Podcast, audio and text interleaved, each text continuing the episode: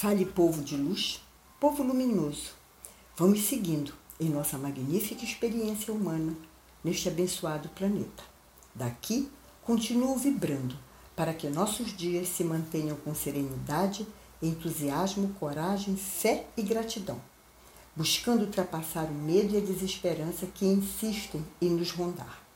Hora do cafezinho, do lazer, hora do papo solto partilhar e compartilhar o que estamos aprendendo, intuindo, observando e principalmente sentindo. Não importa o que acho, importa o que sinto. E sinto que informações só têm utilidade quando provocam transformações, tornando-nos pessoas melhores. De olho nas redes sociais.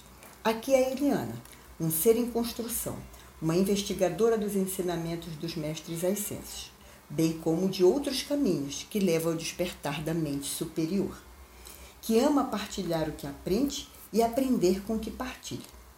Considerando que nada é por acaso, mexendo nos meus escritos, e posso dizer que haja papel, encontrei anotações sobre o Sermão da Montanha, uma palestra que assisti em 2019, ministrada pelo psicoterapeuta e professor Andrei Centrone, numa abordagem quântica. Nossa, fiquei encantada. Um outro olhar. Um outro olhar que me fez sair da visão convencional. E é este olhar que vou agora partilhar com todos vocês. Vamos para frente, que atrás vem gente querendo aprender com a gente. Jesus subiu a montanha. Normalmente, as montanhas são lugares sagrados, ponto de encontro entre o céu e a terra. Em muitas mitologias, eram consideradas a casa de Deus. Subir a montanha arquétipo da consciência elevada, encontro com a origem divina.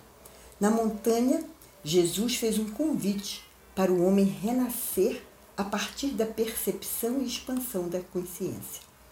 As oito bem-aventuranças apresentadas no sermão traziam um conciso e ordenado sistema filosófico universal a respeito de Deus, da criação e da vida cotidiana. Para serem alcançadas, era necessário vivenciar o amor. Tal como uma moeda, nós temos dois lados. Um entulhado, repleto de pensamentos, sentimentos, emoções, fragmentações, completamente cheio. E outro raramente conhecido, que é o vazio, porque é pouco visitado. E é neste vazio que encontramos o ser divino que somos. Fomos criados vazios e infinitos Estado zero, estado puro de amor.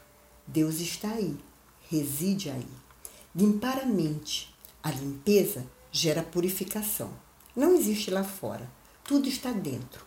Tudo que está no nosso radar é passível de ser modificado, ser curado. Toda cura é uma cura de si mesmo.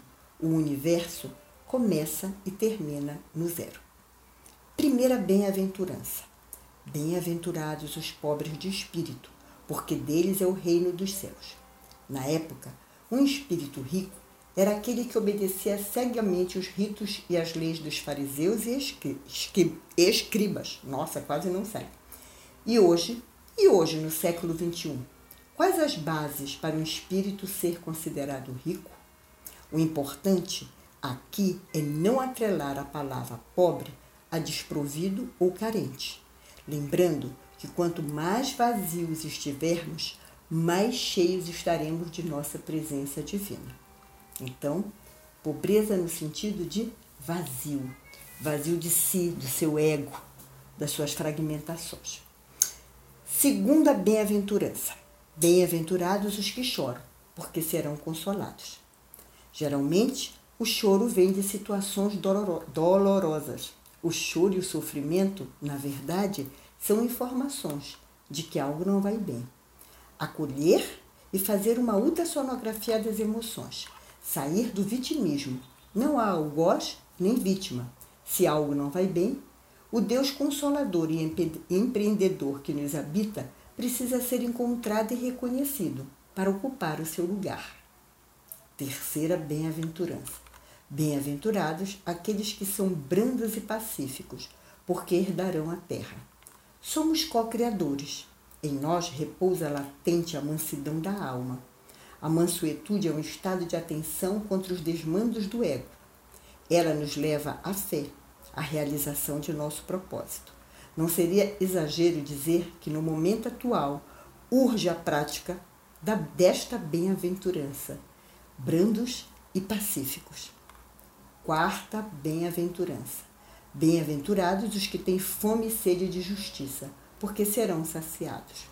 Os que têm fome e sede de justiça estão acordados, percebem que, assim como as necessidades básicas para a sobrevivência precisam ser saciadas, existem outras tão importantes quanto, que, se não saciadas, transformam o homem numa, numa caricatura dele mesmo, inteiramente desapercebido de quem verdadeiramente é, distante de si e da mente infinita. Quinta bem-aventurança. Bem-aventurados os misericordiosos, porque alcançarão a misericórdia. O dedo apontado para o outro é a dor que nos habita, mas que insistimos em não querer ver. Não há lá fora, já foi dito. Vivenciar a misericórdia é afastar-se do auto-julgamento e do julgamento do outro. É colocar-se no lugar do outro e calçar seus, seus sapatos. Quem ama não julga, não limita. O amor do Criador é um eterno expandir. Sexta bem-aventurança. Bem-aventurados aqueles que têm puro coração, porque verão Deus. Um coração puro é um coração honesto com os seus processos. Um coração que sente Deus como uma consciência unitiva, sabe que Deus é tudo em todos.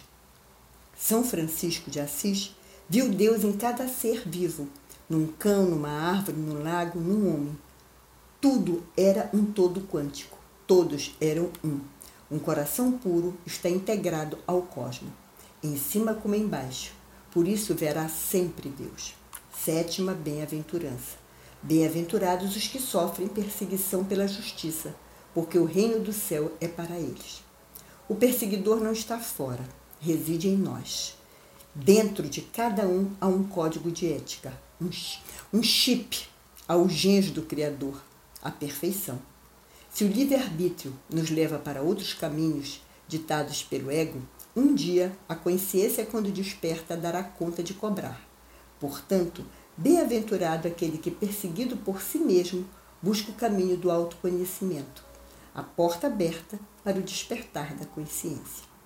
Oitava e última bem-aventurança.